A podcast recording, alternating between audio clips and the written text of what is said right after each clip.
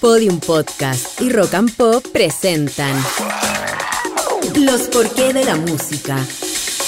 Un podcast que indaga la fascinante relación entre sonidos, emociones y ciencia. Soy Gabriel León y el capítulo de hoy es ¿Por qué la música y el alcohol parecen ir de la mano? William Martin Joel lanzó su primer álbum como músico el 1 de noviembre de 1971, pero lamentablemente fue una gran desilusión. Decidió abandonar Nueva York, la ciudad de su vida, y radicarse en Los Ángeles, donde para sobrevivir se convirtió en músico de bar. Ahí, tocando el piano, acumuló dos años de experiencia y escribió varias canciones, las que dieron forma a su segundo disco. La canción más importante de ese disco lo definiría como artista, le dio su apodo y lo catapultó a la fama. Era una canción biográfica sobre los personajes que pululaban en el bar donde había trabajado, incluyendo a John, el barman, y un corredor de propiedades que soñaba con ser novelista. La vida de bar de William Martin Joel, más conocido como Billy Joel, se convirtió en Piano Man, su canción más famosa, y esta historia nos sirve como introducción para intentar contestar la pregunta de hoy. ¿Por qué la música y el alcohol parecen ir de la mano?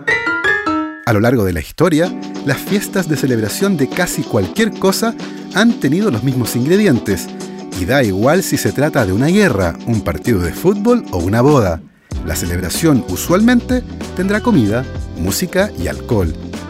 Estos dos últimos elementos, música y alcohol, parecen estar unidos y recientemente hemos empezado a comprender un poco mejor su vínculo en nuestro cerebro.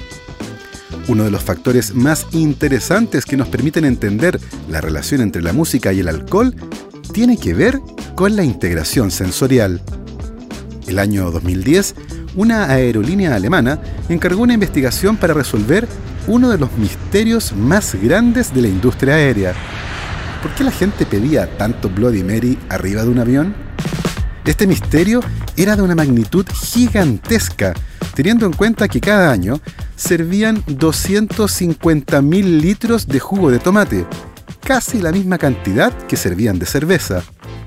La investigación realizada en un simulador de un Airbus A320, usando las mismas condiciones que se encuentran en un vuelo comercial, reveló que efectivamente las personas disfrutaban más el sabor del jugo de tomate en las condiciones de vuelo que en tierra. Aparentemente, la baja presión y la humedad estaban interfiriendo con la percepción de los sabores. Pero había otro factor que contaba una historia levemente diferente. El ruido de la cabina. Por alguna razón, el ruido blanco producido por los motores del avión también interfería con la percepción del sabor y hacía que un Bloody Mary fuera más sabroso en esas condiciones que en tierra.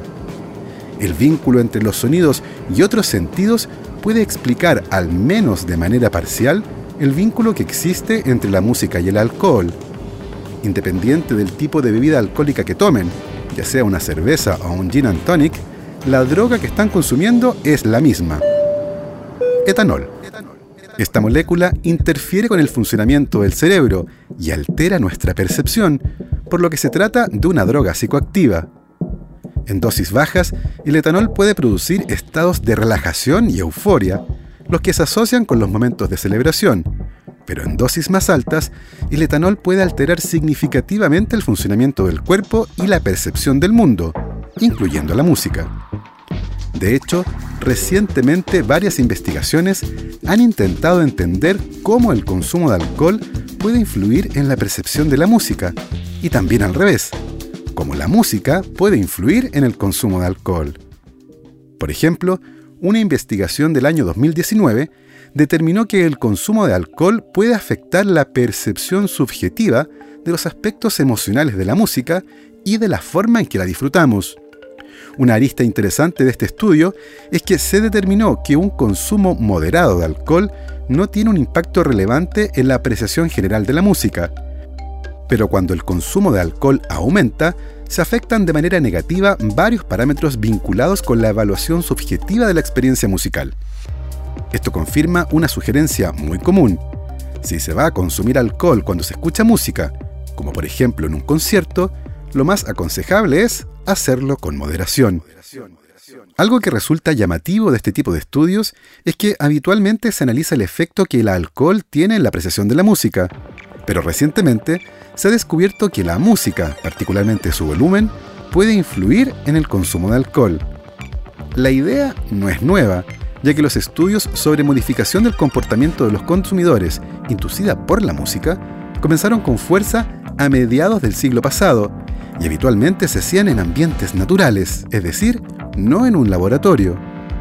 Por ejemplo, en 1966 se hizo un interesante estudio que analizó cómo cambiaba el comportamiento de compradores de supermercado con respecto al volumen de la música de fondo. En ese estudio se encontró que los compradores pasaban menos tiempo en el supermercado cuando el volumen de la música era alto, aunque no se encontró una diferencia concomitante en las ventas cuando se comparaban entre ambas condiciones. No solo eso, en 1982 se publicó un estudio que sugería que cosas más sutiles, como el tempo de la música, también podía tener un impacto en el comportamiento de los consumidores, y la música lenta disminuía la velocidad de desplazamiento dentro del supermercado y aumentaba el volumen de las ventas. Algo parecido a lo que ocurre en un restaurante. La música más lenta hace que las personas coman más lento y gasten más, algo que fue confirmado más tarde por otros estudios. Otros atributos de la música también pueden afectar el comportamiento de los consumidores, y en una tienda de vinos, la compra de vinos alemanes subió cuando la música de fondo era música típica alemana, y cuando se puso música estereotípica francesa, los vinos más comprados fueron los franceses. En el caso específico de la influencia de la música en el patrón de consumo de alcohol, varios estudios realizados este siglo han mostrado que en general la música a un volumen más alto aumenta la velocidad de consumo de alcohol. Si son dueños de un bar y están pensando en subir el volumen de la música, deténganse. Los mismos autores del estudio son cautos a la hora de concluir algo al respecto, ya que si bien se trató de un estudio de campo, la muestra fue pequeña y el número de tragos por persona fue la única variable analizada. En ese sentido, es posible que un bar más ruidoso sea percibido de manera negativa, disminuyendo la probabilidad de que los clientes vuelvan a ese bar. Con todo, el vínculo entre la música y el alcohol es uno fascinante y va mucho más allá de las temáticas vinculadas con el alcohol que aparecen en la música popular. Lo cierto es que ambas experiencias se manifiestan en nuestro cerebro y es muy probable que, tal como en el pasado, en el futuro sigamos vinculando las celebraciones de cualquier tipo con la música y el alcohol. Así hemos llegado al final de este viaje por otra pregunta fascinante.